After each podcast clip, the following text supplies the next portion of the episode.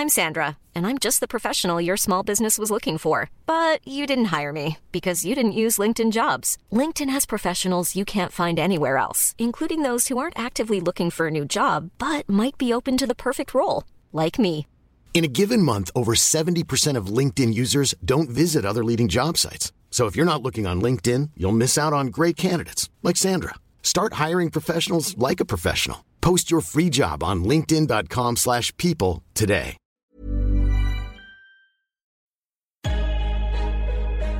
In defensively. And we get a stop going in the half. One, two, three.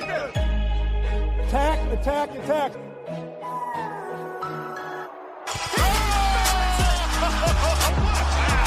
And a chase down block. He erased it.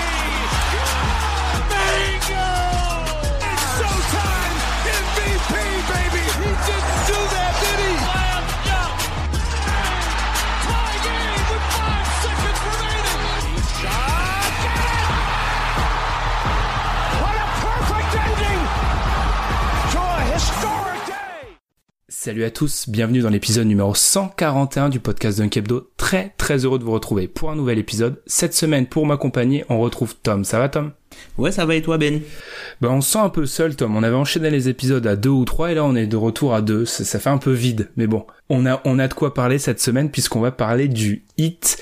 Le Heat qui affiche un bilan de 12 victoires pour 16 défaites, ce qui pose la franchise sur les pires bases pour une saison en termes de victoires depuis 2007-2008, alors qu'elle a eu un des calendriers les plus faciles pour entamer la saison. Autrement, dit, c'est un petit peu panique à Miami. Miami qui termine ce dimanche un road trip de 6 matchs à New Orleans. C'est un match dont vous, euh, dont vous connaîtrez le résultat au moment où vous allez écouter l'épisode, mais pas nous. Donc on s'est dit que c'était l'occasion parfaite hein, pour parler de cette équipe qui connaît un début de saison assez difficile. Dans l'overtime, on va revenir sur le trade de Trevor Ariza, qui a été un grand moment, je pense, de basket sur Twitter. Entre enfin bref, on va vous en reparler. Et aussi sur la prolongation d'un joueur des Nets, Spencer Dinwiddie. Noël, c'est bientôt, donc on vous rappelle de nous poser vos questions pour l'épisode, le grand épisode où on répond à vos questions de Noël sur Facebook, Twitter, euh, par mail, dunkebdo.gmail.com et comme chaque semaine, on vous rappelle aussi de nous suivre sur les réseaux sociaux comme Facebook ou Twitter, sur les plateformes comme Spotify, Apple Podcast, Podcast Addict, mais aussi YouTube pour avoir le profil tous les mercredis à 20h. Et nous, on va se retrouver juste après la pause pour discuter du hit de Miami. Vous écoutez le podcast Dunk Hebdo. Retrouvez-nous sur toutes les plateformes d'écoute comme SoundCloud, iTunes ou Podcast Addict, ainsi que sur les réseaux sociaux comme Facebook ou Twitter.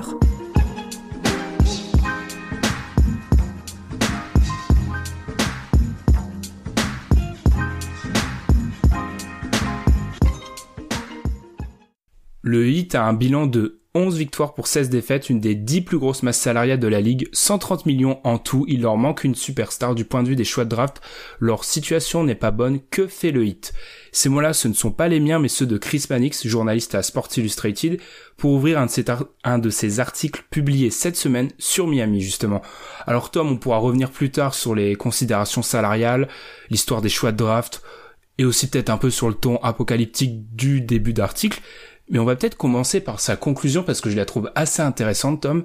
Que fait le hit Ben, le Heat, c'est une équipe qui est euh, qui navigue à vue, on va dire, et qui est coincée entre le présent, le passé, et qui se pose peut-être des questions pour son futur. On sait que cette saison, c'est la dernière saison de Dwayne Wade, qui est euh, revenu à la maison à la maison pour finir en beauté. Enfin, depuis l'an dernier, mais là, c'est vraiment, il a annoncé que c'était sa dernière saison. C'est une équipe qui est en train de voir éclore euh, trois de ses euh, principaux jeunes, on va, on va dire euh, Justice Winslow, euh, Josh Richardson et aussi Bama Debayo. Mais c'est aussi une équipe qui est lâchée par ses valeurs du présent, entre guillemets, c'est-à-dire Hassan Whiteside Goran Dragic pour citer les principaux. J'aime assez bien ce que tu me dis. Je vais pas la lire en entier, mais il y a une très très très longue citation d'un exécutif, d'un dirigeant de la ligue dans ce même article. Et ça rejoint un peu ce que tu dis, je pense, où il parle du fait, et pour moi qui est le plus important, c'est le fait d'avoir payé des joueurs après des saisons productives et des joueurs qui n'ont pas réussi à, à reproduire ces saisons. Et c'est vrai qu'on a l'impression, quand tu parles de passé, on a l'impression que ce qui faisait la force de cet effectif, qui est en gros le même depuis trois ans, ça marche plus trop à l'heure actuelle à cause des blessures, mais aussi on reviendra peut-être par rapport à ça plus tard le fait que c'est peut-être une équipe qui a énormément de mal à s'habituer au rythme qui s'accélère. Oui, non, non seulement ça. Après, le, le Heat, c'est une équipe qui est vraiment euh, menée et drivée d'une main de maître par euh, Eric Spolstra. C'est très important de, le- de le souligner, Mhm. Puisqu'il arrive à faire euh, quand même fonctionner une équipe dont le talent est plus que discutable, je dirais. Euh, Enfin, globalement, le Heat, c'est une équipe qui se base voilà, sur, euh, sur son socle défensif. Ils ont l'une des 10 meilleures défenses de la ligue. Ils pêchent un peu en attaque par manque de talent. Mais ce qui est criant, moi, quand, quand je vois le hit, en fait, c'est d'un match à l'autre, t'as pas l'impression de voir la même équipe. Et ça, c'est vraiment, euh, moi, c'est un truc que je comprends pas, en fait. Hmm. Par rapport à, je parlais de cette longue citation et t'as bien fait de parler de Spolstra au début, parce que ce dirigeant en question, il expliquait, je cite, ce roster avec d'autres, avec d'autres coachs et les blessures et les blessures qu'ils ont subies seraient au bord du tanking. Et c'est vrai, je pense que je suis assez d'accord. Il y a d'autres trucs que dit ce dirigeant en question avec lesquels je suis pas vraiment d'accord, mais c'est vrai qu'il faut en parler. Le Heat a connu énormément de blessures, ce qui fait que ça peut expliquer aussi le, visage qui change.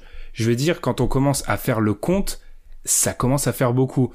Euh, Rodney McGruder et Bam Adebayo, et Bam Adebayo, c'est les seuls joueurs qui ont participé à tous les matchs. Josh Richardson, Kelly Olynyk en ont raté un, Justice Winslow 4, Hassan Whiteside 5, Tyler Johnson 7, Dwayne Wade 8, Goran Dragic 14, Dion Waiters n'a pas joué de la saison.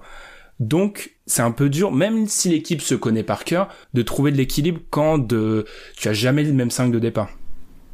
C'est ça. Après, c'est une équipe qui a, hum, un peu comme les Clippers, c'est une équipe qui a pas mal de joueurs qui sont interchangeables. Le souci, c'est que certes, en termes de positionnement, les joueurs sont interchangeables, mais en termes de qualité et ce qu'ils apportent sur le terrain, ils sont pas si interchangeables que ça. C'est-à-dire que, par exemple, certes, au poste de pivot, par exemple, tu as trois euh, joueurs qui sont interchangeables et qui peuvent jouer le poste de pivot en la personne de Hassan Whiteside, Bam Adebayo et Kelly Olynyk, mais ce sont des joueurs qui ont des qualités, entre guillemets, totalement différentes en fait. Où là où Kelly Olynyk, il va être très intéressant quand par exemple tu as un, un Justice Winslow qui euh, joue de plus en plus meneur de jeu, voire euh, limite porteur, on va dire porteur de balle, premier initiateur un peu à la Ben Simmons. Euh, il est super intéressant quand il joue pivot. T'as Bam Adebayo qui est assez bon dans, dans un rôle de, de rim runner entre guillemets et après t'as Hassan Whiteside qui certes a des forces différentes et qui quand il veut jouer montre que c'est un, un joueur qui peut être super imposant dans la, dans, dans la raquette mais après pour rebondir un peu sur ce que t'as dit au début c'est une équipe qui, euh, qui a souffert des deux étés en fait qui ont souffert, ils ont souffert de l'été 2016 notamment avec la poison pile qui a été offerte à, Tyler Johnson. à, à Tyler Johnson et ils ont re-signé en 2016 Hassan Whiteside aussi. Hassan Whiteside, voilà, c'est ça, Hassan Whiteside, voilà, qui, fallait, qui, euh, qui, était, qui, qui était pressenti à Dallas.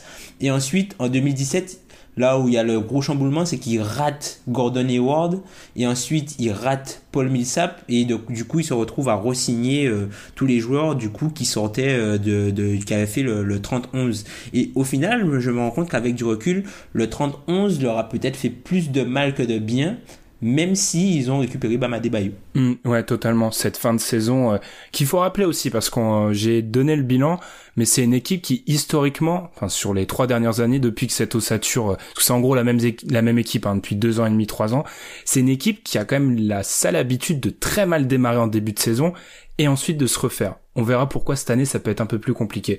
Mais c'est vrai qu'ils souffrent de ça. Un Tyler Johnson à l'heure actuelle il touche presque 20 millions. Et on sait que je sais que Tom t'aime bien dire que les contrats ne jouent pas sur le terrain, mais quand Tyler Johnson te coûte 20 millions, ça peut poser problème.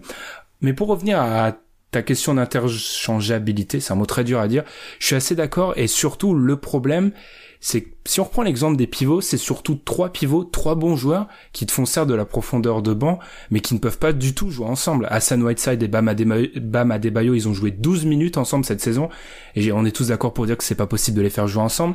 Kelly Olynyk, Bam Adebayo, c'est assez compliqué aussi de les faire euh, jouer ensemble, et je parle même pas du dernier duo euh, Whiteside-Olynyk. Donc, on a des joueurs interchangeables, mais je pense que Spolstra, vu les blessures à l'heure actuelle, il pianote un peu pour trouver la bonne association. Et j'ai peur qu'il l'ait pas trouvé à l'heure actuelle. Parce qu'on on en parlera, parce que j'ai pas mal surveillé ça.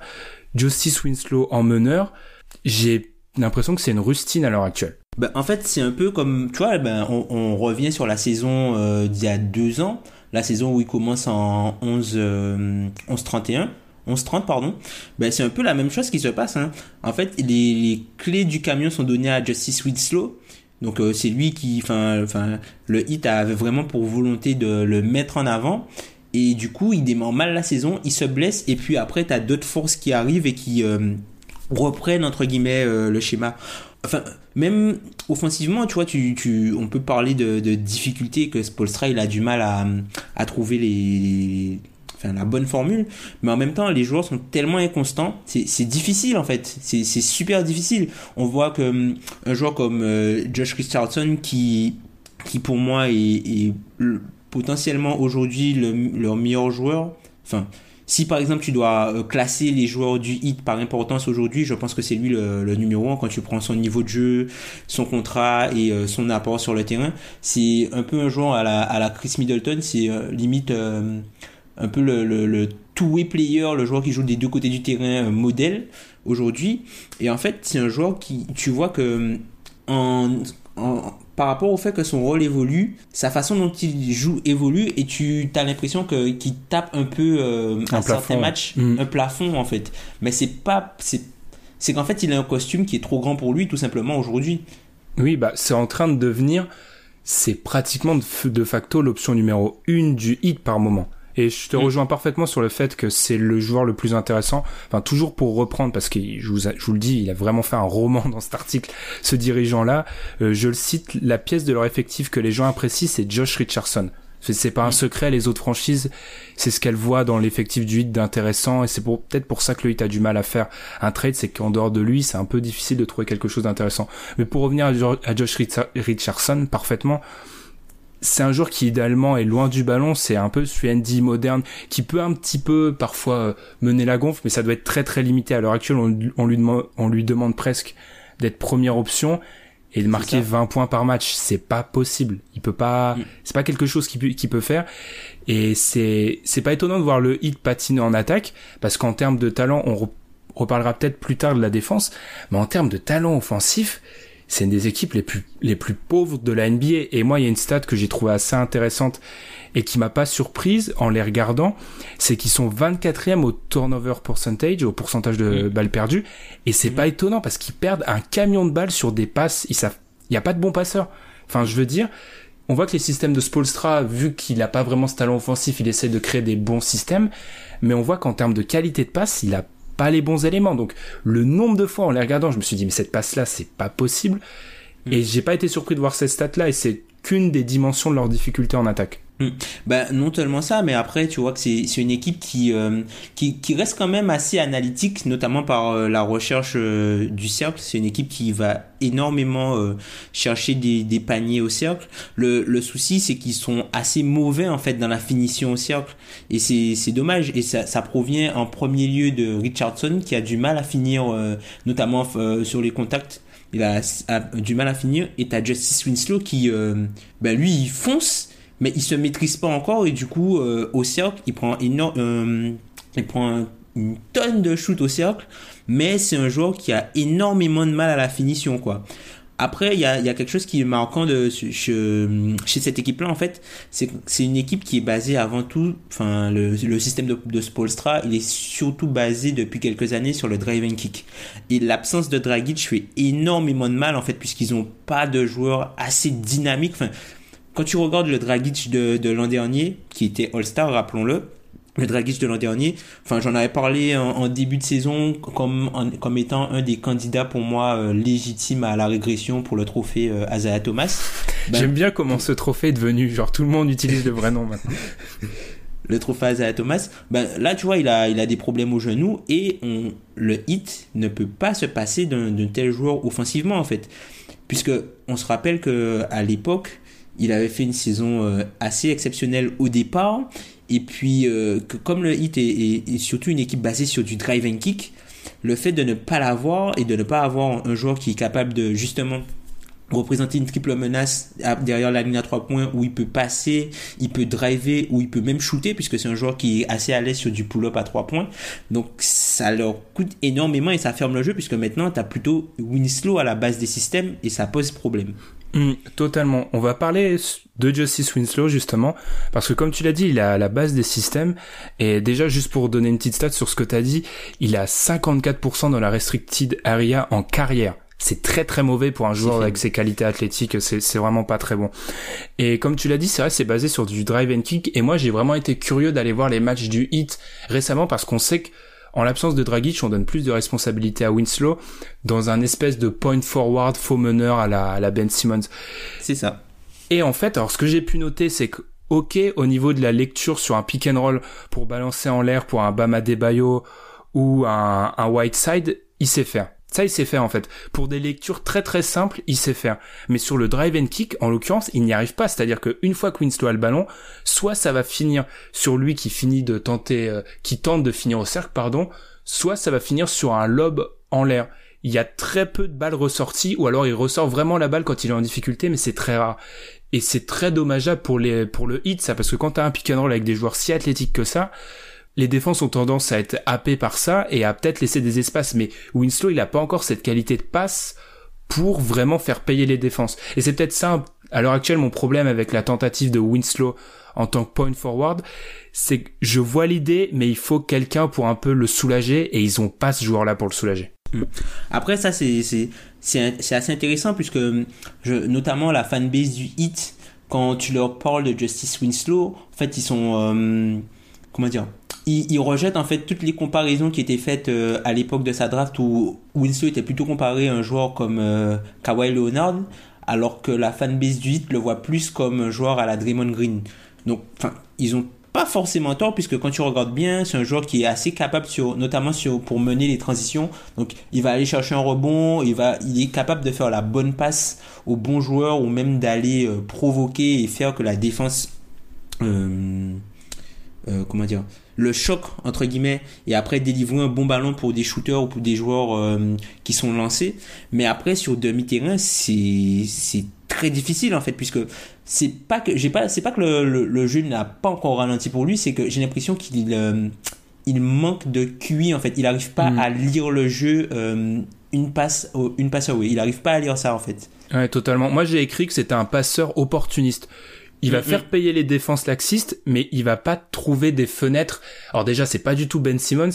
Et en fait, si je devais, allez, si je devais classer les, les espèces de passeurs, je sais, le coach serait là, il me, il dirait, mais qu'est-ce qu'il est en train de faire? Mais pour moi, il y a un peu les passeurs opportunistes à la Winslow, les passeurs qui vont euh, trouver les petites fenêtres, et il y a en, tout en haut les passeurs géniaux qui vont limite te créer des fenêtres où il y en a pas, à la LeBron, à la Simmons. Jokic même. Ouais, Jokic il est au premier stade, Winslow, à l'heure actuelle. C'est pour ça, et on se connaît trop bien, c'est pour ça, moi, j'ai remarqué, je savais que tu allais amener l'idée de la comparaison avec Draymond Green, et pour moi, elle peut tenir, mais j'ai deux gros problèmes avec ça. Premièrement, ce qui fait que Draymond Green a été si efficace, c'est qu'il avait un vrai meneur à côté de lui. Il a jamais, il a rarement été en situation, il devait intégralement mener le jeu. Il avait même, enfin, il avait Stephen Curry à côté de lui.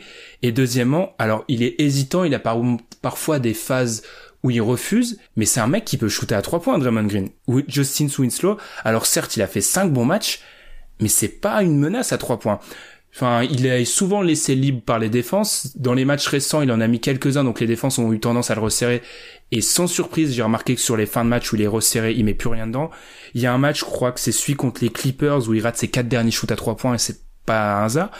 Donc je vois l'idée de la comparaison avec Draymond Green, mais déjà pour moi elle est incomplète. Et ensuite, si tu le laisses vraiment en point forward, en meneur de jeu total, il est pas du tout prêt à l'heure actuelle. C'est ça. Après le truc c'est que statistiquement, tu vois, c'est un joueur qui est quasiment à, 40% à 3 points.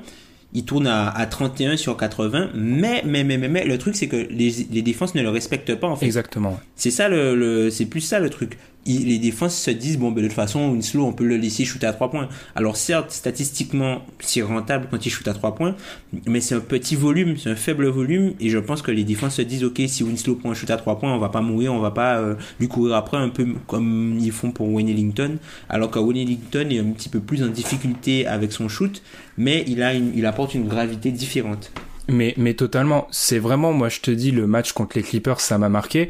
On le marque pas au début du match. Il en met, il commande, il fait 2 sur 4. Et ensuite, Tobias Harris, il ressort. Il en met plus un. Donc, si déjà il commence à avoir cette régularité à mettre des shoots ouverts, c'est déjà bon. Parce qu'il il va peut-être, sur le moyen terme, amener les défenses à le resserrer et ça crée de l'espace pour ses coéquipiers.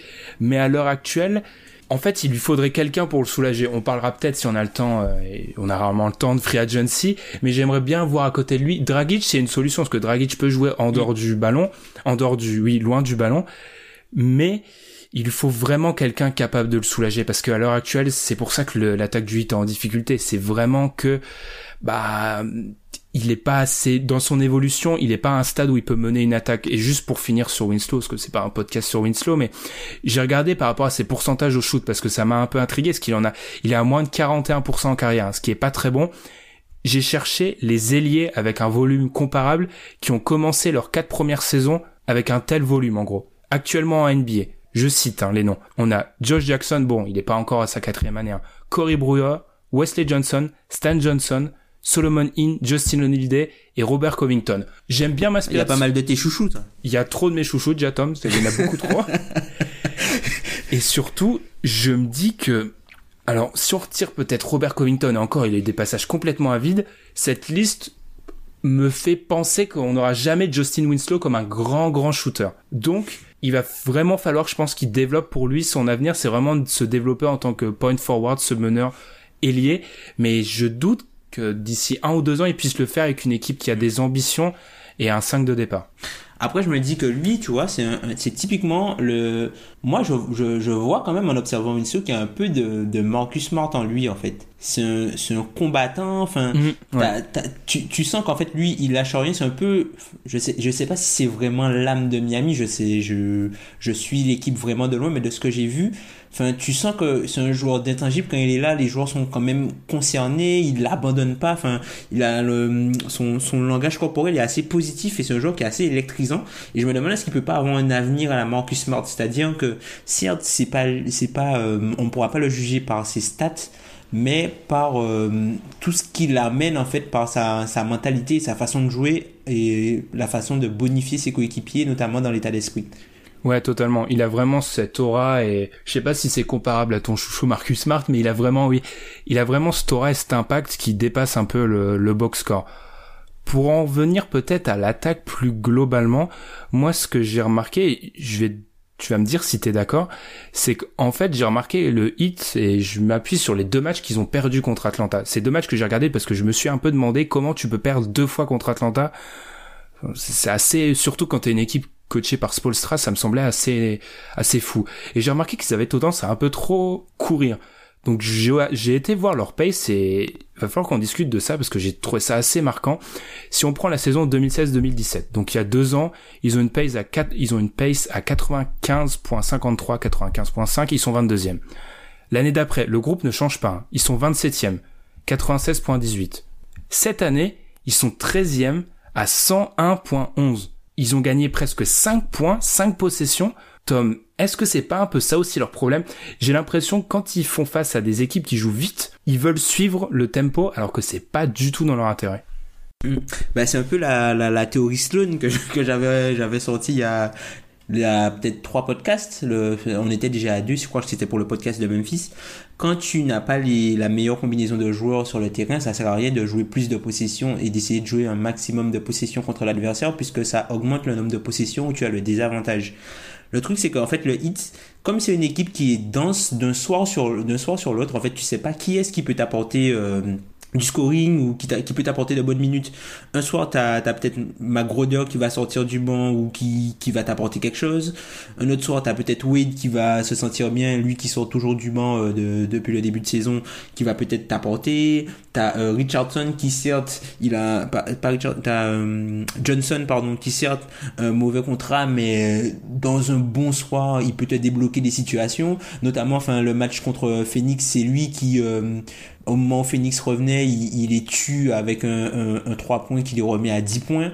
Enfin, voilà. Après, euh, le truc avec le hit, c'est je trouve qu'il y a vraiment un, manque d'identité. Alors oui, c'est une équipe qui est beaucoup plus à l'aise contre les équipes euh, qui jouent lentement, notamment par, par rapport au fait qu'ils ont besoin de bons side white side pour euh, avoir un meilleur plafond, on va dire, pour gagner un match, même si je trouve que dans l'ensemble, Bama Mayo est aujourd'hui limite un meilleur joueur et apporte beaucoup plus à leur système que, que Whiteside.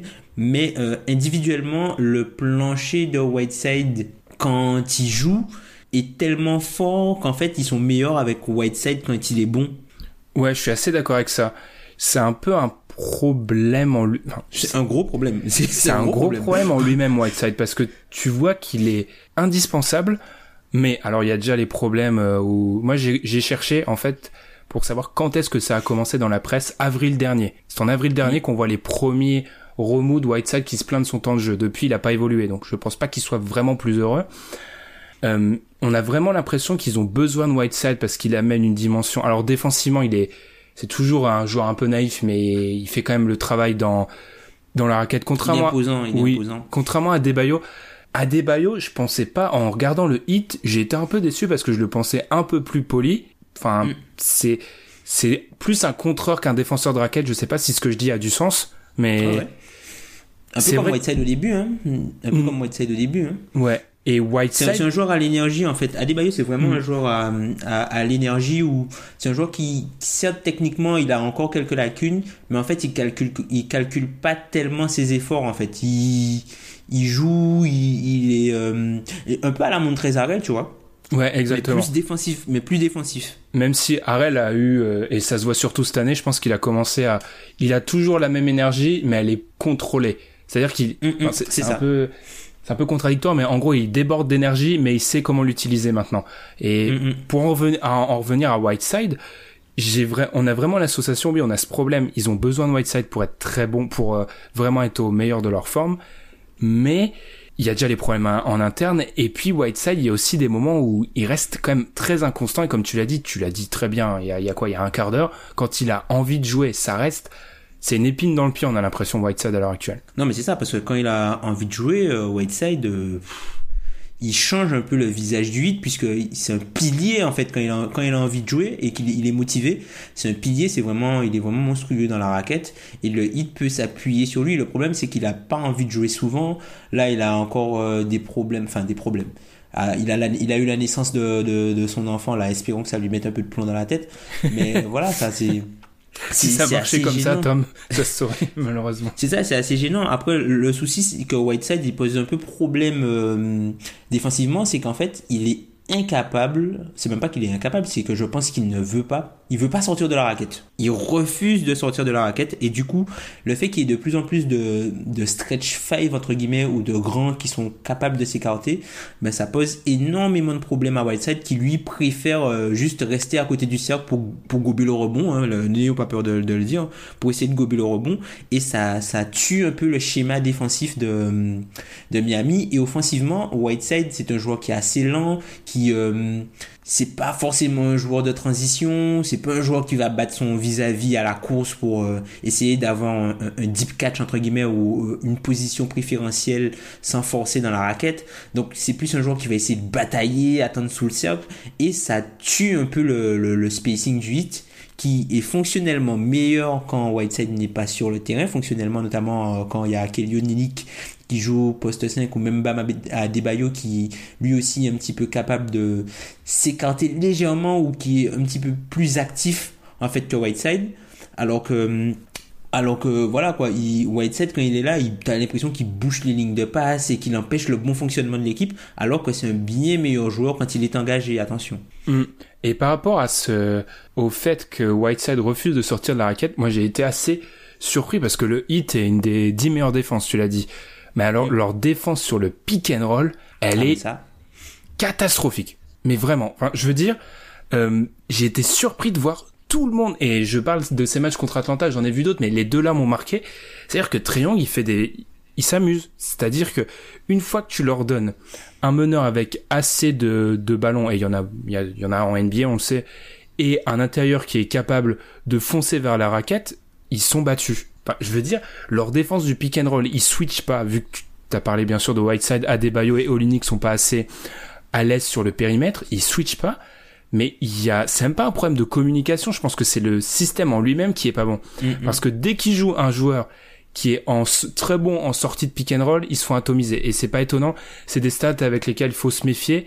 Mais, faut se méfier de ces stats-là. Mais, euh, quand on regarde les stats sur défense de pick and roll, c'est une des six meilleures, six pires équipes de la NBA. Ce qui est pas normal pour une équipe qui se classe top 10 défense. Mm, mm, mm. Mais ça, ça m'a vraiment, ouais. C'est rare qu'en NBA, quand on parle du pick and roll, ce qui est l'action la plus jouée, une grosse défense soit aussi mise à mal, enfin, qu'il- dès qu'on joue un pick and roll contre le hit, ils sont mis à mal. Ils sont mis à mal, pardon.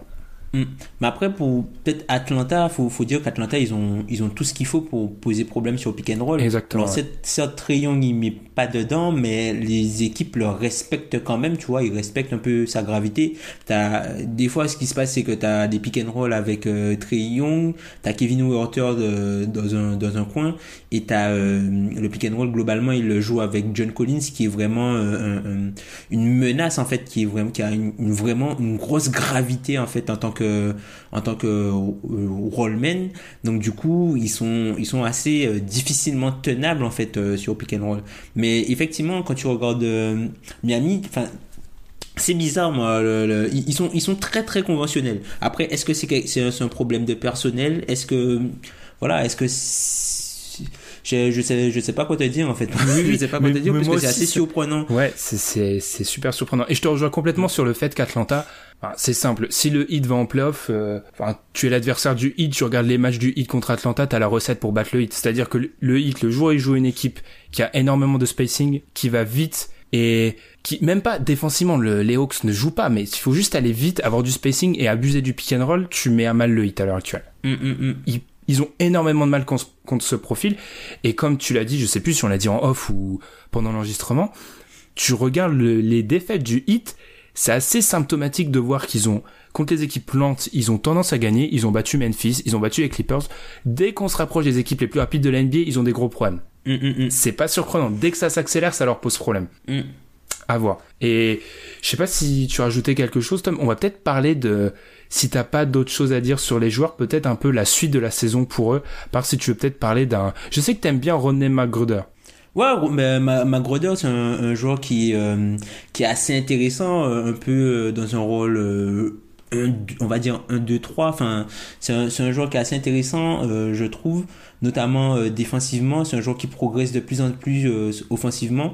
Je sais pas si c'est un joueur qui peut avoir un peu la, la trajectoire de, de Richardson, mais moi je le trouve euh, assez intéressant pour le hit, notamment dans, quand il joue titulaire, puisqu'on voit que c'est un joueur qui fit plutôt bien avec euh, avec ce que fait euh, Spolstra. C'est un joueur de devoir, c'est aussi un joueur d'intangible. Donc euh, c'est un joueur aussi faut faut savoir qu'il est en fin en fin de contrat à, à la fin de la saison. Donc il, le hit aura les droits sur lui, à voir euh, qu'est-ce qu'ils vont lui, comment ils vont comment ils vont le payer quoi. Ouais, parce qu'ils ont déjà pas mal, euh, rappelons Ils que, ont déjà pas mal de, de, de contrats euh, Mm. entre les 10 millions, voilà le, le, le- ce qu'on appelle un peu le, le contrat poison, c'est-à-dire euh, le joueur qui est euh, au-dessus de la mid, enfin le joueur qui a un contrat au-dessus de la mid level et qui est pas au max.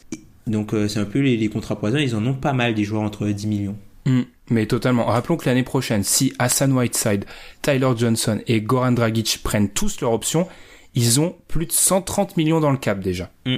Ce qui est énorme pour un effectif dont on va, on va glisser vers ça, mais dont on ne sait pas s'il va faire les playoffs. Pourquoi? Parce qu'à l'heure actu- à l'heure actuelle, comme je l'ai dit, ils sont sur les bases de leur pire saison depuis 2007. 2008, ça serait la pire tout simplement saison de, de Spolstra, parce que je crois que Spolstra arrivait l'année d'après. Ce qui est peut-être plus inquiétant, j'en ai parlé, c'est la facilité de leur calendrier. Alors ça, c'est Ouais. des débats de, des débats de, de- d'experts NBA, mais la façon dont on calcule le calendrier, ça varie selon les sites où on va, mais le fait est qu'ils ont eu un des calendriers les plus faciles. Et avant de te redonner la parole, Tom, je me suis un peu penché sur ça. Comme je l'ai dit, ils ont déjà joué à Atlanta deux fois, par exemple. J'ai juste, moi, j'ai été voir les très très, l'élite de la NBA à l'heure actuelle. Si on prend les six meilleures équipes de la NBA à l'instant T, au moment où on enregistre, qui sont donc Nuggets, Bucks, Warriors, Thunder, Raptors, Pacers. Ils ont pas joué les Nuggets, les Bucks, les, les Warriors et le Thunder, et ils ont déjà perdu contre les Raptors, et ils ont perdu deux fois contre les Pacers. Si on va plus loin, on remarque qu'ils ont un bilan de 6-9 contre les équipes à moins de 50%. Juste pour vous donner une idée, les seuls qui font pire contre les équipes à moins de 50% de victoire, c'est les Knicks, les Hawks, Phoenix et Cleveland. Est-ce qu'on peut s'inquiéter, Tom, pour la suite et surtout pour les playoffs, sachant que, comme je l'ai dit, le calendrier qui les attend selon les projections, c'est plus dur pour une équipe à l'est, pardon, après les Knicks, et que si on va à droite à gauche, si on garde au niveau des prédictions se basant sur les ratings, tout le monde les a entre 34 et 35 victoires, et je suis pas sûr que tu passes en playoff cette année avec 34, 35 victoires à l'est. Totalement, enfin, totalement quand tu parles, euh, quand tu vois aujourd'hui euh, le net rating, ils ont un net rating de moins 1,3 et euh, en fait c'est un net rating d'une équipe qui finit la saison à 37 victoires. Alors est-ce que ce sera possible d'aller en playoff à 37 victoires à l'Est cette année? J'en doute un petit peu puisque enfin, ça s'est quand même assez amélioré, on va dire, au milieu, même si en bas c'est toujours très faible. C'est une équipe, faut savoir, qui, qui au-dessus déjà de la luxury tax. Donc euh, ça va être compliqué de s'améliorer. Alors certes, ils ont un roster spot, mais ça va être compliqué pour eux d'aller s'améliorer euh, autrement qu'en interne, à moins de monter euh, un transfert. Mais ça encore, ça reste difficile puisque ils ont, on va pas dire qu'ils ont, ils ont pas vraiment de monnaie d'échange pour aller chercher. Un, gros gros joueur enfin il y avait Jimmy Butler mais bon il y a, y y aucun joueur de, de ce calibre qui aujourd'hui sur le marché que le hit peut se permettre d'aller chercher sans devoir euh, dilapider les assets. Donc euh, je pense que ça va être très compliqué pour eux euh, cette saison. moi j'ai l'impression que là ils se, laissent ils se laissent du temps pour voir et ça risque de tourner un peu ben, aux, adieux de Dwayne Wade hein, quoi. Je pense que ça que ça risque d'éclipser en fait la situation sportive et que ça va se, terminer en farewell tour quoi. Totalement. On va faire une petite parenthèse là-dessus. On a cité, tu as cité son nom deux fois. Je l'ai même pas cité Dwayne White. Il est toujours dans l'effectif. Hein. Quand il y avait eu cette dernière année de Kobe, on avait dit que cette dernière année de Kobe avait tendance à complètement asphyxier les jeunes joueurs qui avaient dans l'effectif et que ça détournait un peu l'intérêt sportif. Je suis pas sûr qu'on ait ça actuellement à Miami parce que la franchise est, structurée, que les joueurs sont pas des jeunes comme on avait à, aux Lakers à l'époque. Mais c'est vrai que je pense qu'on pourrait vite fait tourner vers une tour, on pourrait vite fait euh, plonger vers une tournée d'adieu Dwayne Wade si l'équipe continue à s'éloigner des playoffs. À l'heure actuelle, ils sont pas loin. Mais vu ce qu'il leur attend au niveau calendrier, ils pourraient être à 5-6 matchs des playoffs d'ici deux mois. Si en mi-janvier, mi-février, même mi-février dans deux mois, ils sont si loin que ça des playoffs, je pense qu'on peut, comme tu l'as dit, on peut avoir ça. On peut avoir ce, ce cette tournée d'adieu Dwayne Wade et je suis pas sûr que ce soit quelque chose de positif. Mais après, le truc, c'est que, tu vois, les...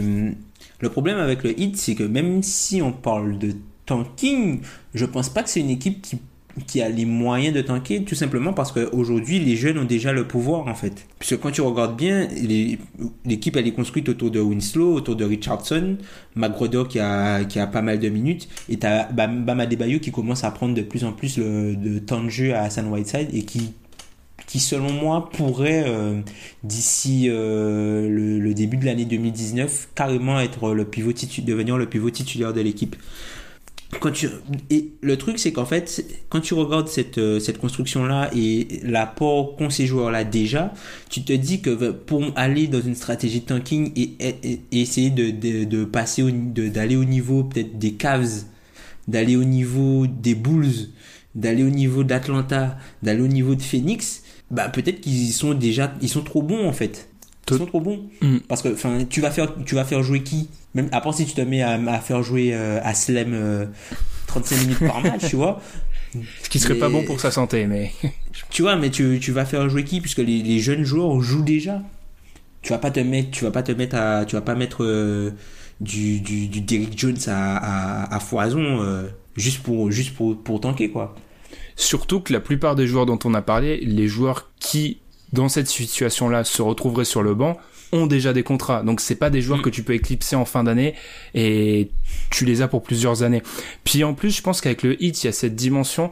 J'en avais parlé, je pense, je me rappelle, il y a, ça fait deux ans ou un an et demi après le départ de Paul George avec Indiana, où c'est des, il y a la culture de ne pas tanker et justement toujours dans cet article de Chris Mannix que j'ai pillé sans voilà sans sans vergogne hein, du tout au tout. euh, Spolstra, Spolstra pardon, expliquait, je cite, essayer de gagner, se battre tous les soirs, pas l'inverse. C'est ainsi que le sport professionnel est censé être. Objectivement, Mm. vous n'allez pas avoir une chance de gagner le titre tous les ans, mais depuis que je suis avec Pac, depuis le premier jour, ça a toujours été la direction, ça amène de la clarté. Clairement, Mm. Spolstra, Pat Riley, ils ne vont, je les vois difficilement tanker. Parce que Pat Riley, s'il voulait tanker, il l'aurait fait il y a un an et demi, deux ans. Hum.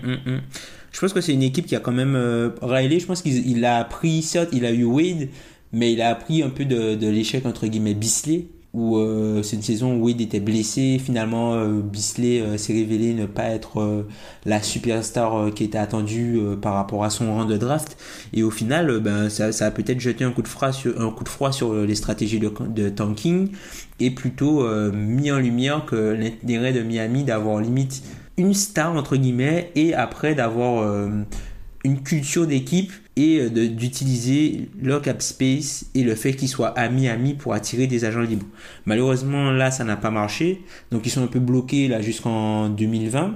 Donc euh, à voir après 2020, est-ce que par exemple ils pourront, est-ce que Josh Richardson par exemple s'il est toujours là, ou même Justice Winslow s'il a évolué, Bama Debayo si lui aussi est, a bien évolué, est-ce que ce trio-là peut attirer par exemple en 2020 ou en 2021 un joueur qui serait euh, un, joueur qui serait euh, sur sur euh, sur le point de pas de, de- devenir une superstar mais qui euh, voilà qui aimerait s'associer à, à, ce type de joueur là pour être par exemple l'option numéro 1 Totalement. Pour prolonger ton idée, est-ce que c'est pas ça la clé pour le hit pour la suite? C'est-à-dire euh, construire autour de cette base Josh Richardson, Justice Winslow. En plus, les deux sont sous contrat jusqu'à 2021 et ils ont des options pour la suite. Mm. Bama Debayo, ça fait déjà Ronnie McGruder. Enfin, il y a 4-5 joueurs. Alors, c'est pas des potentiels superstars, mais ils sont tous bons défenseurs dans la plupart. On peut les imaginer bons défenseurs par la suite et très bons défenseurs même. Est-ce que c'est pas ça la suite et recalibrer et c'est-à-dire essayer d'aller échanger les Goran Dragic, Kelly Olynyk, je pense que c'est quelqu'un qu'on peut aller garder, peut-être les James Johnson, les joueurs qui sont Mm. pas dans cette trajectoire là, qui sont pas à 2 3 à non, plutôt si 2 Dans la 3 même ans. Ouais, d'être euh, d'être au sommet de leur carrière quoi. C'est ça, puisqu'après ce sont des joueurs aussi, là on parle de joueurs qui sont quand même assez âgés, hein. ce sont des joueurs qui ont plus de 30 ans, Mm. enfin, qui sont assez âgés euh, pour, pour le sport entre guillemets. Oui, hein. oui, ouais. C'est-à-dire que, enfin, ils sont plus euh, vers la fin de leur carrière que, ils sont plus proches de la fin de leur carrière que du début. Ils ont déjà bien bourlingué dans, dans, dans la ligue.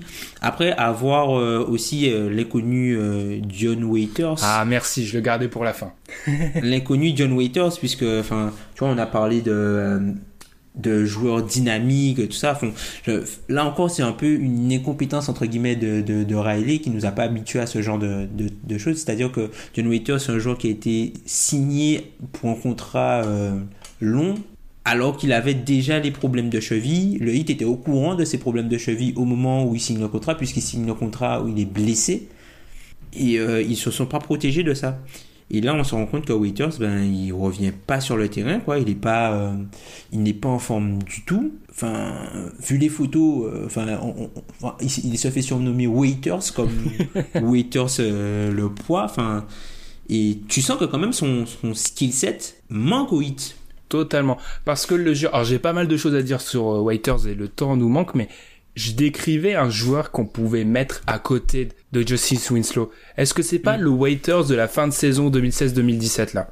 Ouais, un peu, euh, un peu à la Hardaway, Oui. quoi. Un joueur un peu à la Hardaway, quoi. Un, un pétard. euh, Avec un peu plus de capacité de dribble. Ben, Ouais, avec de- des capacités de dribble, une capacité de dribble à éliminer son adversaire, à shooter de loin, à shooter après dribble. Enfin, c'était ça hein, le, le, le Waiters du, du 31 du 31-10. C'était ça le Waiters du 31-10. Mm, totalement. Et je commence à penser que Tom, sans me le dire, a lu cet article parce que toujours dans cette dans cette longue Pas cita- du tout. dans cette longue citation. Je, je suis pas un grand fan de Chris Mannix. Non, On non, en fait, ça- pour être honnête, j'ai juste pris euh, les citations qu'il a données parce qu'elles sont intéressantes. La citation, je vous ai parlé de la citation qui explique que, je cite, ils ont payé des joueurs après des saisons productives qui n'ont jamais réussi à reproduire ces mêmes saisons. Juste après, ce que dit le dirigeant, c'est ce qui est rare avec Pat Riley. Et c'est vrai qu'il y a quand même de nombreuses erreurs dans l'effectif et c'est assez surprenant. Par rapport à, comme tu l'as dit à Dion Waiters, ils l'ont re-signé après cette, ce superbe run de la fin de saison 2016-2017, 4 ans, 52 millions de dollars. Depuis il a joué 30 matchs. Et j'ai été fermé. j'ai été travailler ma petite table de 3 Tom Parce que Dion Waiters, il avait déjà connu la saison de, de ce fameux run, il avait déjà connu des problèmes de blessure. Ce qui fait que Au début. Dion Waiters, depuis qu'il est arrivé à Miami, ça fait 3 ans, il a joué 76 matchs de saison régulière sur 192 disponibles. Possible, pardon. Ça fait 40% des matchs. Pour vous donner une idée, je me suis dit, quel meneur espèce d'arrière on dit souvent, a souvent blessé, etc. Chris Paul. 75% des matchs joués sur les trois dernières saisons. Waiters est- 75, Chris Paul? 75. Ah, 75%. je, je pensais moins. Waiters est à 40. Je rappelle, vous allez voir à quel point 40 c'est c'est vraiment difficile. Kyrie Irving, trois dernières saisons, 80% des matchs de saison régulière joués. 80, Kyrie Oh putain. Derrick Rose. Parce que Derrick Rose, faut se rappeler qu'il y a un moment, il y a quoi? Il y a un an de ça, il est limite hors de la ligue. hein. Ouais, c'est ça. 60%. Pour vous donner une idée, Markel Fultz sur ses deux premières saisons. Markel Fultz qu'on n'a jamais vu, hein. Il est à 29% de matchs joués. Donc, quand vous êtes à 40% de matchs joués sur les trois dernières saisons, il y a un vrai problème. Parce que c'est énorme. Il a, il n'a pas joué une saison régulière complète sur les trois dernières années. C'est fou, c'est par Sonia ça. Tu tr- moi, ça m'a vraiment, je me rappelle avoir fait ces mêmes genres de calculs sur euh, Derrick Favors Griffin. sur Griffin, Favors, ouais, ouais. en m'appuyant sur Favors et Davis. J'avoue que là, c'est hyper inquiétant. Parce que franchement, comme tu l'as dit, il y a ces problèmes de poids. La franchise a plus ou moins fait comprendre qu'elle n'était pas vraiment fan de la façon dont il abordait la rééducation. Il a été signé il y a peu de temps. Euh, le dossier Dion Waiters, je le trouve assez inquiétant, personnellement. Enfin, je le trouve très très inquiétant. De toute façon, dans, la situation du 8, t'as deux, t'as deux, deux optiques en gros. C'est soit tu continues avec cet effectif-là et tu essaies de, de, comment dire, t'essaies de, de, de, de, de trouver des, des joueurs ou même de, de récupérer par exemple des, des contrats. Par exemple, si tu vas voir, euh, tu vas voir euh, Washington, Washington qui n'est pas un fou prêt. tu leur dis écoutez, ok, écoutez, on veut bien récupérer Yann Miami plus un joueur et vous, on vous donne Whiteside. Tu penses qu'ils disent oui? Non, je, ça, je, euh, je parle pas. Je parle pas de Miami. Je pense que Miami y va. Mais Mais tu- Miami, je pense qu'ils y vont, mais euh, Tu penses Washington, que je pense Washington- pas. Mm. Washington, je pense pas. hein. Enfin, vu ce que Grunfeld vient de faire encore une fois, je ne pense pas. Mais ou c'est c'est soit ça, ou soit essayer de faire un, un- un deal, mais un truc euh, pour un joueur à risque. Par exemple, un gars comme comme Wiggins qui euh, patauge entre guillemets, qui n'arrive pas à à, à donner la, la, la pleine mesure de son talent de son talent ou qui est simplement limité qui n'a pas euh, autant de potentiel qu'on aurait pu l'imaginer au moment de sa draft c'est-à-dire euh, tenter un risque et de se dire bon ok ce joueur là certes de toute façon on pourra signer personne on n'a pas de cap space on va récupérer un joueur qui a un contrat qui n'est pas bon mais nous on va profiter pour donner deux contrats qui sont pas bons non plus mais qui se finissent plus tôt Mm, ouais. par exemple Ouais, je peux voir ça.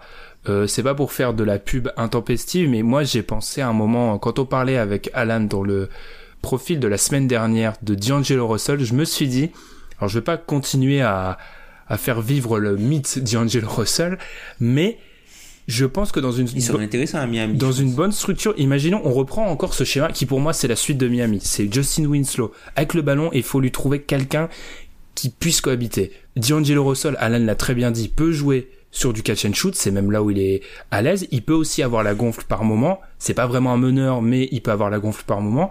Ça peut être intéressant. Après, le seul problème, c'est le mécanisme pour le faire venir est assez compliqué. Les free agents euh, en fin de saison, ça peut être assez compliqué. Mais ça peut être une association intéressante. Il leur faut vraiment trouver ce chaînon manquant à côté des McGruder, Adebayo, Richardson et Winslow. Sinon, faut, faut qu'ils essaient de, de, de, je sais pas. Peut-être Jamal Murray, qui sait. C'est un, peut-être c'est un joueur qui sera sur la sellette. Peut-être lui, hein. Mais av- Après, je suis pas, je suis pas persuadé que le Heat, parce que pour l'avoir, pour avoir un joueur comme Jamal Murray, il faudrait euh, mettre Josh, Josh Richardson dans la balance. Mais je suis pas persuadé qu'ils le mettent. Après, peut-être que des équipes, par exemple, on peut parler d'une équipe comme Boston, qui euh, là, euh, là, par rapport à la cote de Jalen Brown, peut-être que eux ils seraient assez intéressés d'avoir un joueur comme Josh Richardson qui a qui est sur un contrat assez euh, à 10 millions l'année quoi, alors que que hum, comment il s'appelle que Jalen Brown lui il va arriver sur une extension d'ici l'an prochain. Donc peut-être que pour augmenter le talent et, et tenter le coup quoi pour un joueur de récupérer un joueur qui est quand même assez brut mais qui a quand même montré des choses dans ses précédents euh, playoffs ou sur ces deux premières saisons peut-être tenter le coup quoi tu penses qu'il serait vraiment tenté d'aller chercher un, un ailier? Parce que vu la reconstruction actuelle d'effectifs, je les vois plutôt chercher un, un arrière, plutôt. Parce que je pense qu'on a compris, alors, euh, là, là c'est vraiment des suppositions, mais peut-être avec Goran Dragic blessé cette saison qui va sur ses 33 ans, on s'est peut-être dit, ou peut-être que Pat Riley s'est dit, ok, faut que je lui trouve une porte de sortie parce que l'année prochaine, il a, il a une option à presque 19 millions, il va probablement la prendre vu sa saison actuelle. Mhm. Et vu le, on a parlé de ce, ce groupe de jeunes joueurs, le fit est peut-être bon à l'instant T, mais par la suite ça va plus aller.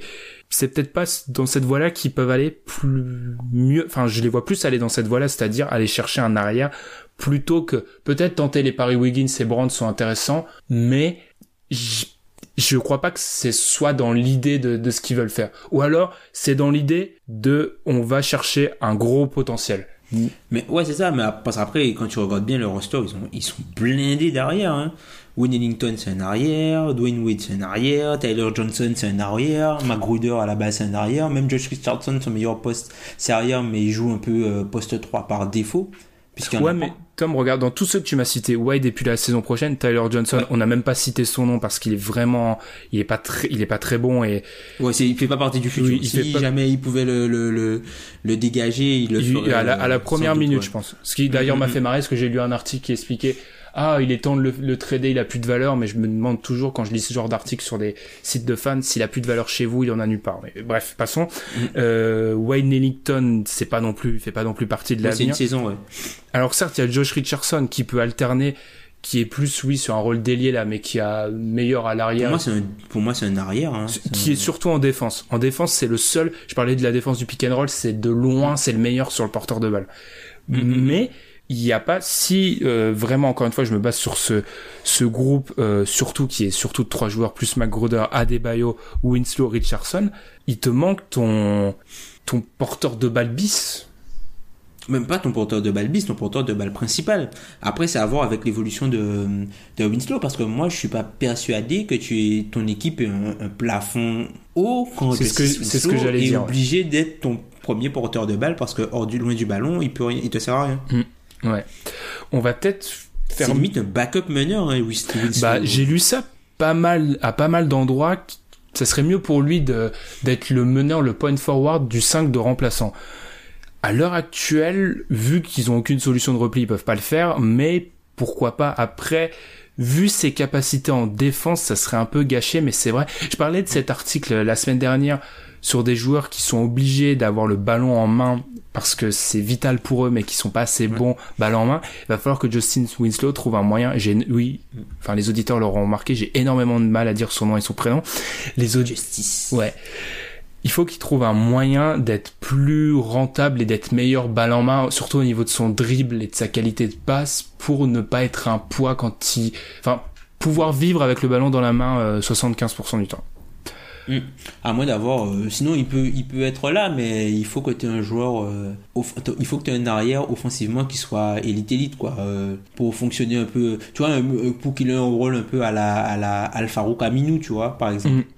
On va peut-être fermer cette page hit par la question ridicule, mais est-ce qu'ils vont en playoff ou pas, Tom? Comme je l'ai dit, ils ont une fin de saison compliquée, ils ont des retours de blessures. C'est assez compliqué à l'heure actuelle. Si on part du principe, et je pense que maintenant c'est acté, que les Toronto, Milwaukee, Indiana, Philadelphie et Boston sont en playoff. 5. Des trois, j'ai du mal à les sortir parce que je parlais des difficultés actuelles des, du hit face aux petites équipes. Le fait est que des trois, c'est l'inverse. Ils ont une sacrée tendance à battre les petites équipes. Après, on les met au-dessus de Charlotte. Le truc, euh, Charlotte qui surjoue à l'heure actuelle. hein. Charlotte euh, surjoue et il joue énormément face à l'Est, et là il commence à jouer face à l'Ouest et il commence à prendre des, des petites raclées. C'est compliqué, puisque même t'as Orlando ou Orlando, tu sais pas, t'as je sais pas, enfin Orlando, t'as pas l'impression que c'est euh, qui surjoue en fait. J'ai pas l'impression qu'Orlando ils sont surchauffe. Hein. Non, non. Ils profitent du fait que il y a des équipes décevantes et les Wizards, par exemple, sont qu'à deux, sont qu'à un match et demi des, des, du hit, pardon, à l'heure actuelle. Ouais. Eux qui ont des mains. Wizards, euh, Hmm. Qui restent les, Wizards. donc, euh, ils voilà, sont capables de nous faire une, ouais, ils sont capables de nous faire euh, deux mois, un euh, 30, un 30, un 30-10. Ouais, et puis de, puis de perdre les cinq derniers matchs pour aller en playoff. Parce qu'on c'est pour ça. C'est comme ça. Mais c'est à voir. Ils vont peut-être profiter. Oui, vas-y, Tom. Non, parce qu'en fait, le Hit, moi là où j'ai du mal avec eux, c'est qu'en fait, c'est c'est une équipe qui a un très bon coach et c'est une équipe qui, se, qui ne se bat pas elle-même. Alors, même s'ils perdent pas mal de ballons, ils se battent pas, ils se battent pas euh, eux-mêmes en fait. Ils perdent face à- aux équipes plus talentueuses. Malheureusement pour eux, il y a beaucoup plus d'équipes euh, cette saison plus talentueuses qu'eux par rapport à l'année dernière. Puisque l'an dernier, ils arrivent en playoff entre guillemets à, bout de souffle, mais profitent énormément du phénomène de tanking massif qu'il y a derrière en fait.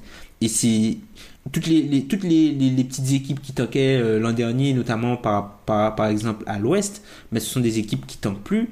Et euh, ben, le Heat euh, n'a plus ces, ces victoires-là directement dans la poche, quoi. Donc faut, faut plus se battre. Ils ont l'effectif pour. C'est compliqué. Après, si moi, moi personnellement, quand on a fait les pronos d'avant-saison, je je les avais pas mis en playoff. Mais je, je parie plus sur Spolstra que sur Washington. on va dire ça comme ça. Présenté comme ça, c'est une bonne idée. Moi, j'avoue que je lui en ai beaucoup parlé, mais ces deux matchs contre Atlanta m'ont marqué. Il y a quand même un match, de le match où ils jouent à domicile contre Atlanta. Dans le troisième quart-temps, ils sont à moins 20 à un moment. Alors, je veux bien que t'aies des blessés, je veux bien que Atlanta, euh, on est dans un match où ils mettent pas mal de shoots. Tu peux pas être mené de 20 points par Atlanta chez toi. C'est, c'est pas possible. Donc, je sais pas, je vais peut-être leur donner le bénéfice du doute. Ils vont profiter des, en gros, des, quoi, 4, 5 équipes à, non, 4 plutôt. Euh, Hawks, Bulls, Cavaliers, Knicks et Nets. Ça fait donc Ils jouent 5 pas les playoffs, les Bulls? qui, qui jouent pas les playoffs, pas du tout.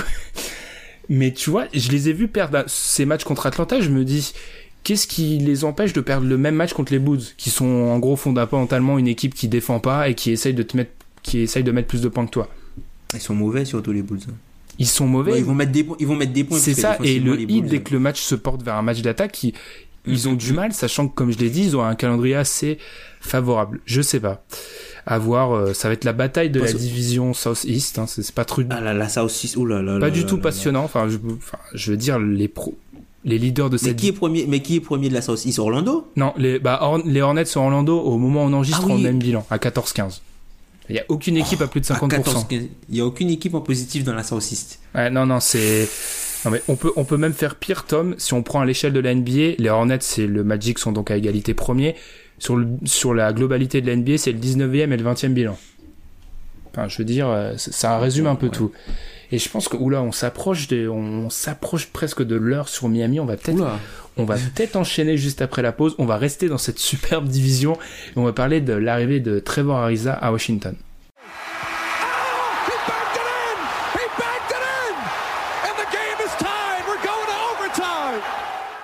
On débute cet overtime et Tom, vu qu'on va parler de ce trade qui amène Trevor Ariza de retour à Washington, comme je te l'ai dit, est-ce que c'est surprenant dans un trade qui inclut les Phoenix, Washington et tu as rajouté Chris Wallace?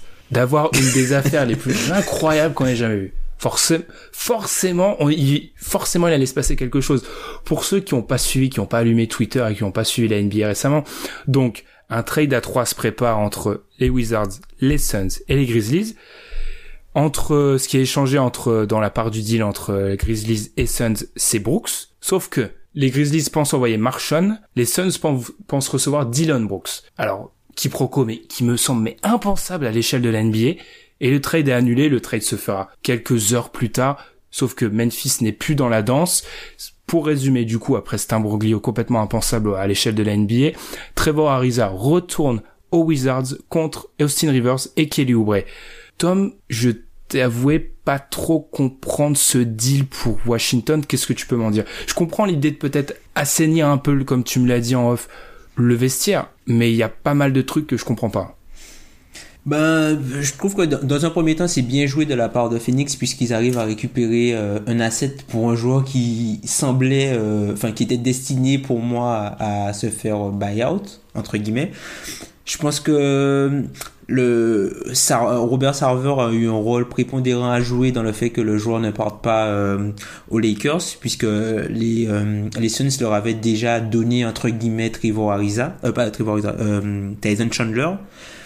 Non, moi, le, deal, je trouve, euh, je trouve quand même euh, assez cohérent pour euh, Washington. Si tu pars du principe que de toute façon, ils savent qu'ils ne pourront pas euh, re-signer un joueur comme Kelly Oubre à la fin de la saison. Ils le savent. Ils ont aucun intérêt du coup à garder le droit de pouvoir le payer. Ils ont drafté un joueur qui peut être un, 2-3, qui peut jouer au poste 2-3 euh, Brown, euh, qui peut aussi combler ce rôle. Et moi je me dis que l'arrivée d'Ariza, c'est plus le moyen d'annoncer le trade futur d'autoporteur dans ce top cash shooter. Puisque Ariza, c'est plus le rôle d'autoporteur en fait. En ayant déjà son. Et je me dis qu'en fait, mmh. Voilà. Donc moi je me dis peut-être qu'en fait, en, ayant Ariza, ils ont la, leur sécurité, ça leur permet d'être plus flexibles dans les deals qu'ils peuvent accepter pour autoporteur par exemple. Ça, je le comprends, mais tu peux être aussi flexible dans les deals pour autoporteur en allant Kelly Oubre. Mon problème avec ça, deuxième, deuxième placement de produit, Kelly Oubre que Pierre avait observé euh, il, y a, il y a quelques semaines de ça. On vous invite à aller sur YouTube, écouter le profil ou sur les plateformes de, de streaming. Je deviens un pro du placement de produit, c'est assez effrayant. Kelly Oubre, c'est un joueur sélectionné presque loterie. Il aura jamais eu vraiment sa chance avec les Wizards. Sa chance pour moi, c'est avoir des minutes en tant que titulaire et pouvoir essayer de s'imposer. Il l'a jamais eu. Alors il a eu, il avait des joueurs meilleurs que lui euh, dans la rotation qui était, qui avait plus de minutes que lui. Ok, mais il a jamais eu vraiment cette chance. Là, on ramène un vétéran, certes, mais si dans ton projet c'est remplacer Kelly Oubre, euh, remplacer Otto Porter, t'avais peut-être ce remplaçant avec Kelly Oubre. Alors, à l'heure actuelle, je suis pas sûr que Kelly Oubre euh, au niveau de Trevor Ariza, même si le Trevor Ariza du début de saison avec Watch euh, les Suns est pas bon, mais je vois pas l'idée en fait. Alors tu peux pas le re-signer après la saison, après la fin de la saison, ok. Mais si l'idée derrière c'est on trade d'autoporteur dans le futur, bah tu pourras le re-signer mm, parce que tu auras plus le contrat d'autoporteur qui sera gênant. Même si on sait que ah mais tu vas pas, récupérer de l'argent, tu vas récupérer de l'argent en face. Hein tu vas pas euh, tu vas pas dumper 26 euh, millions euh, dans, dans le cap space de quelqu'un hein. hum, mais je vois pas trop l'idée surtout qu'on sait que Ariza est peut-être parti après la saison prochaine. En tout cas il est il est libre. Hum. je vois pas. Ah mais moi je suis totalement je suis totalement d'accord avec ça. Moi j'ai essayé de trouver un angle entre guillemets différent de voilà un, angle différent qui pouvait expliquer ce move de dernier Grunfeld. Puisqu'en fait tu à partir du moment où tu perds du talent ou un potentiel talent, enfin, je me dis que tu aurais quand même pu avoir mieux si, euh, genre, tu voulais transférer Kelly Oubre demain, peut-être que tu as mieux que, tu as mieux que le package qu'ils ont reçu, tu vois. Mm. Après, euh, l'idée, peut-être, c'est, c'est peut-être aussi de faire euh, de l'addition par soustraction, entre guillemets, puisque le fait de ne plus avoir Austin Rivers là, ça va libérer des, des minutes, notamment pour Satoransky, qui pourra jouer un petit peu plus certes, ça, risque d'être limite derrière, derrière, euh, derrière, John Wall qui est sujet aussi à, des blessures et qui doit être ménagé physiquement. Mais on a vu l'an dernier que quand Satoransky jouait notamment avec Bradley Bill, que les, Wizards avaient un jeu plutôt intéressant. Donc, peut-être c'est le, le, deal, c'est un peu essayer d'enlever un peu d'explosivité euh, entre guillemets du, du roster pour euh, mettre un petit peu de d'assainissement pour que l'équipe retrouve un niveau plancher décent quoi. Puisque là ils jouent en dessous pour moi de leur niveau plancher quoi. C'est c'est juste inadmissible la façon dont, dont les Wizards jouent. Et euh, pour revenir un peu sur Trevor Ariza, comme tu l'as, comme tu l'as mentionné, Trevor Ariza, c'est un joueur que John Wall a permis, enfin, John Wall a permis que ce joueur-là soit payé, notamment quand il est parti à Houston.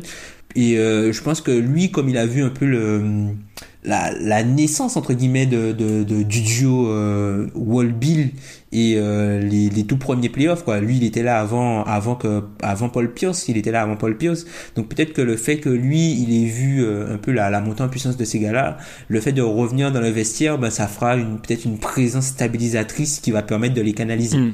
Mais après, c'est très théorique. Hein. Ouais, T'as parlé d'explosivité. Pour une fois, on parle d'explosivité en dehors du terrain et pas sur le terrain.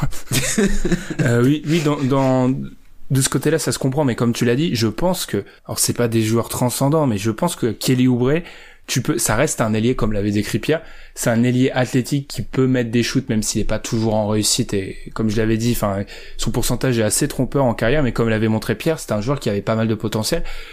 J'ose espérer dans une ligue où euh, tout le monde rêve d'ailier, tu aurais pu obtenir plus qu'un vétéran qui avait fait un très mauvais début de saison et qui euh, est libre l'année prochaine. Surtout que tu rajouté Austin Rivers qui lui aussi n'a pas fait un bon début de saison, mais qui du côté de Phoenix, parce qu'on peut aussi en parler un peu du côté de Phoenix, Austin Rivers, alors c'est pas un meneur, hein, c'est pas un meneur dans le sens, euh, je sais pas, traditionnel du terme, mais au moins c'est quelqu'un qui peut un peu mener la gonfle, c'est un espèce de combo, ça passe, parce qu'à l'heure actuelle c'est le désert total. Euh, je pense de mémoire de... Beau jeu de mots. C'est vrai, sans faire exprès. de mémoire de podcasteur qu'il a en fait que 3 ans, j'ai pas souvenir d'un poste aussi vide à l'échelle NBA que le poste de meneur à Phoenix. Euh, celui à Chicago en début de saison à l'absence de Chris Dunn. Très bonne réponse. J'y avais pas pensé. Ou euh, même euh, le même euh, Philly là qui avait à l'époque Canaan et Tony Rotten. Est-ce que est-ce que la période du grand Tony Rotten c'est pas mieux? Est-ce que tu préfères pas Tony Rotten de la grande période à tout ce qu'il y a du côté de Phoenix? Même si Co- Cocorico, il y a Eli Okobo qui fait des allers-retours avec la D-Link maintenant, Hmm. c'est je veux dire, il y a pas Ouais, c'est vrai que c'est compliqué. il y a pas un joueur euh, qui a un à la main. qui a un niveau NBA. Donc euh, Mm, même mm, un mm. combo ça peut passer.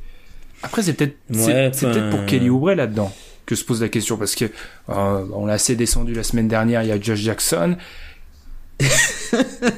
Il y a Bridges, il y a du monde en fait déjà du côté de à l'aile du côté de Phoenix. Ouais, c'est triste pour Troy Daniels qui ne voit, qui ne verra plus le terrain malheureusement, mais bon. Euh, non, mais enfin pour pour rester sérieux, franchement, euh, je sais pas en fait. Enfin, tu vois, idéalement, tu vois, là il est arrivé à Memphis, euh, Kelly Oubre, j'aurais été plus, enfin ça aurait été mieux pour lui, j'ai l'impression, puisqu'il aurait été euh, dans quelque chose de structuré, dans un basket un petit peu plus structuré avec euh, des vétérans où peut-être sa folie aurait été aurait pu être canalisée mais à Phoenix en fait c'est limite un no man's land. Il va canaliser qui va le canaliser? Josh Jackson. qui? Puisque ça devient là ça va devenir hyper explosif puisque enfin voilà quoi enfin euh, Josh Jackson euh, euh, Ra- Rashon Holmes euh, T'as, en- ah, ensuite euh, derrière euh, Bridges aussi. T'as quand même, même, tu vois, par exemple, à l'aile, il y a énormément de. T'as TJ Warren aussi, tiens, du coup. qu'on oublie, oui. Mais ils ont quatre ailiers qui, qui en théorie doivent avoir du temps de jeu. Oubre, Warren, Jackson, Bridges. Mm, mm. Tu fais cohabiter qui? Parce que aucun d'eux peut jouer 5 dans du small ball. Euh, Josh Jackson cohabite très mal avec le reste. Euh, c'est c'est assez compliqué. Et avant qu'on enchaîne par, euh, à part si t'as quelque chose à rajouter, Tom, par euh, la signature de Spencer Dinwiddie, je pense que c'est un no tweetos Kev MVP qui a tout résumé. Je cite son tweet en parlant de Kelly Oubre, quitter un bordel pour un autre bordel, il a vraiment pas de chance. J'avoue que c'est assez bien résumé. Ça résume un peu ce qui se passe avec euh, Kelly Oubre qui a quand même enchaîné Washington et Phoenix, c'est pas cadeau. Dernier petit point, Spencer Dinwiddie, c'est une des prolongations de cette semaine, 3 ans, 34 millions pour le joueur des Nets. Qu'est-ce que tu voulais qu'on en parle, Tom? Qu'est-ce que tu voulais nous en dire? Ben, je trouve que c'est bien joué quand même de la part des Nets de réaliser que au final leur cap space leur servira pas. Enfin, de, donner moins de valeur à leur cap space que par exemple des, équipes comme euh, les Knicks puisque ça leur permet de générer des assets et de la valeur. Je pense que Spencer Dinwiddie, par exemple, c'est un joueur qui a plus de valeur sur son contrat actuel et sur sa prolongation qu'il ne l'avait s'il avait, par exemple, été échangé comme euh, vulgaire, entre guillemets, euh, Joueur en fin de contrat ouais. à la tr- voilà joueur en fin de contrat à la trade deadline. Je pense que ça leur donne aussi une euh, une assurance au cas où euh, Caris Levert rechute ou ne peut pas revenir à 100% et si D'Angelo Russell doit s'en aller euh, à la fin de la saison. Ils ont ils avaient signé Shabazz Napier cette saison et puis euh, il joue pas du tout. Donc euh, à voir, moi je trouve que c'est c'est un joueur plutôt intéressant. Je trouve quand même que Spencer Dinwiddie c'est un joueur qui est plutôt surcoté offensivement. Enfin l'an dernier euh, c'est un joueur qui a shooté à 38% au général. Alors oui il a une sélection de shoot.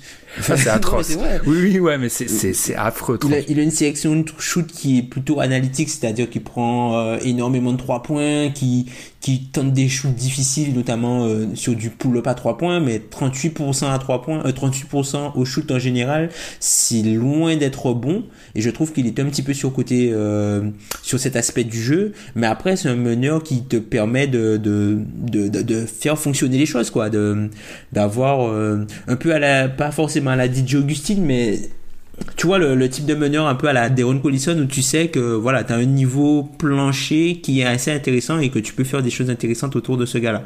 Même si ce sera pas ton premier initiateur. Ouais, et puis comme tu l'as dit, alors c'est un espèce de backup. Je pense que là où on voit le surcotage, et je suis d'accord avec toi, c'est peut-être qu'on l'imagine peut-être du côté des Nets, c'est par certains comme un mec qui peut peut-être être un meneur titulaire ou sur une base arrière titulaire et je pense que c'est pas le cas. Après, je suis d'accord avec toi, euh, c'est et toute façon, tu m'as conquis au moment où t'as dit ils arrêtent de donner de la valeur à leur euh, cap space. C'est vrai que falloir arrêter. Je veux dire, les Nets, on savait bien que maintenant que Jimmy Butler, ce qui était un petit peu leur cible pendant un moment, pourrait re-signer avec les, on met toujours des, on est toujours, euh, on fait toujours attention à annoncer des trucs qui vont pas se passer, mais si Jimmy Butler re-signe avec Philadelphie, il n'y a pas 50 cibles en fait. Ça serait même dommage pour eux d'aller payer un surpayer un second couteau plus tard. Donc en cela, c'est assez intéressant. Puis je suis surtout d'accord avec comme tu l'as, ce que tu l'as dit, vu qu'il y a une, et je sais pas pourquoi, une névrose totale en NBA, on a peur de trader pour des mecs qui ont un contrat expirant,